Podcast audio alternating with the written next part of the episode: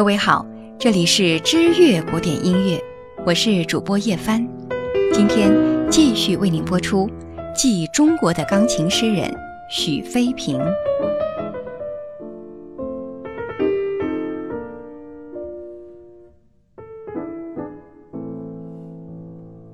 飞升国际的许飞平不忘把中国的音乐介绍给世界，他也时刻惦念着为祖国的音乐事业做一份贡献。一九八五年六月期间，还在茱莉亚音乐学院当学生的许飞平，应香港管弦乐团之邀，到香港演奏《梁山伯与祝英台》及其他中国名曲。小提琴协奏曲《梁山伯与祝英台》。是以西洋乐器演奏中国戏曲音乐的一次非常成功的尝试。小提琴版本的成功，激发了原作者之一的陈刚先生更加大胆的想象：这个故事如果改编成钢琴协奏曲，又会是怎样呢？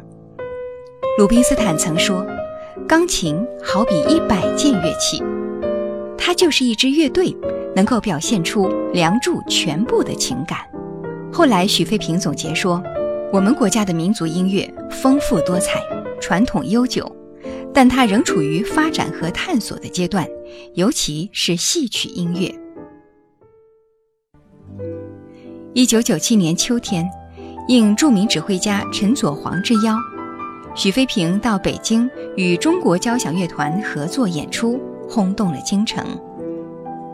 出国之后，你才知道自己。究竟有多么爱国？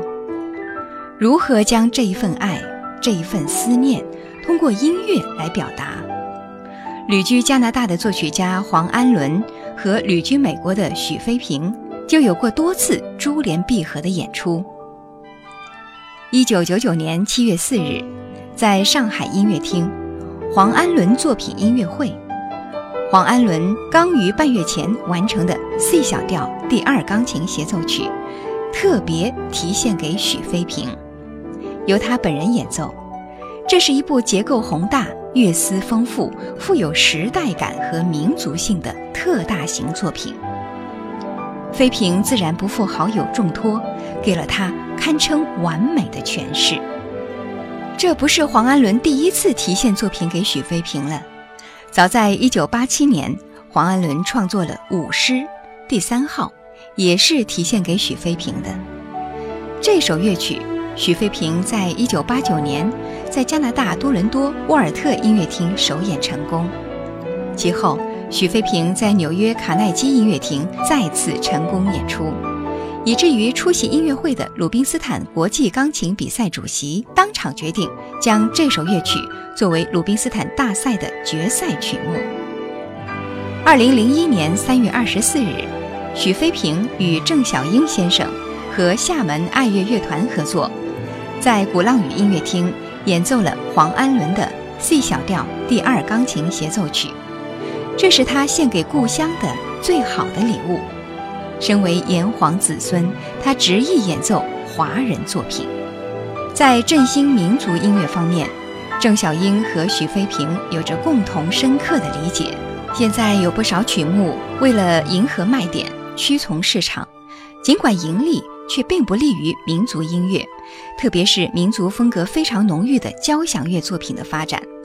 大力扶持优秀华人音乐，演奏华人经典音乐作品，是中国演奏家和指挥家们的共同责任。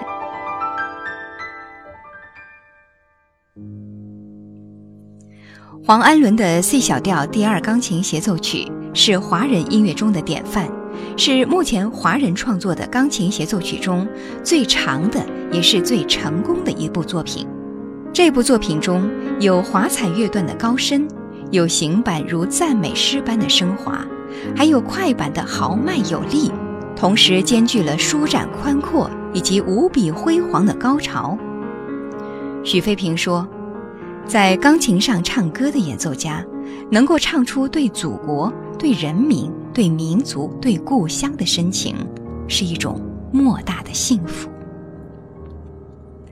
一九九一年六月间，许飞平回到母校上音，他把在大陆举办的第一场个人音乐会献给了母校，献给恩师，献给校友，献给他的第二故乡——上海。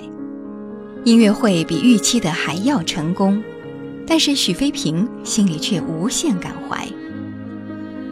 故人已不复，怎奈水犹寒。想起当年独具慧眼的李家禄教授，把他拔出来；爱才若渴的贺路厅院长为他开绿灯；育人有方的范季森教授给他吃小灶。许飞平说。我在美国十几年，但是我的音乐根在这里，我的母校上海音乐学院。在我眼中，上海音乐学院是最好的音乐学院。我师从过许多音乐大师，但一生给我影响最大、教会最多的，依然是范季森教授。六零年代初，范季森教授就为他筹办了一台独奏音乐会的节目。节目单都已经拟好了，可是被以都是西洋古典曲目为由而否定了。这一场演出终成遗憾。三十多年过去了，范吉森教授也抱憾作古多年。许飞平依旧保存着恩师亲手书写的节目单，那些曲目他不知道弹过了多少遍。如今的这场音乐会。他准备了，也期待了三十年。上半场的曲目就是当年范季森教授拟定的。费平默默地对范季森教授说：“范老，愿您听到我的演奏，宽慰于九泉吧。”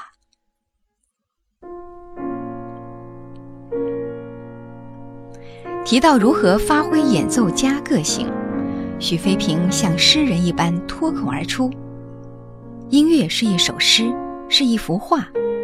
作曲家只是为你写或画出轮廓，还有许多东西需要演奏家去填补、修饰和丰富，这取决于自身的文化修养。”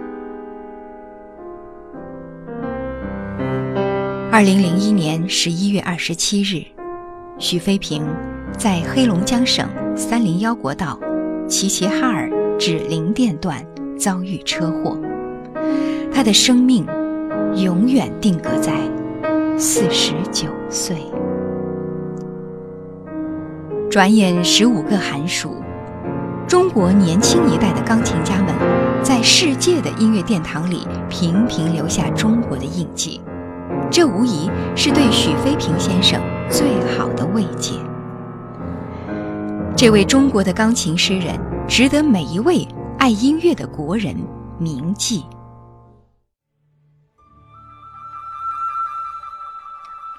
各位听友，这里是知乐古典音乐，我是主播叶帆，继中国的钢琴诗人许飞平，到今天就全部播送完了，感谢收听。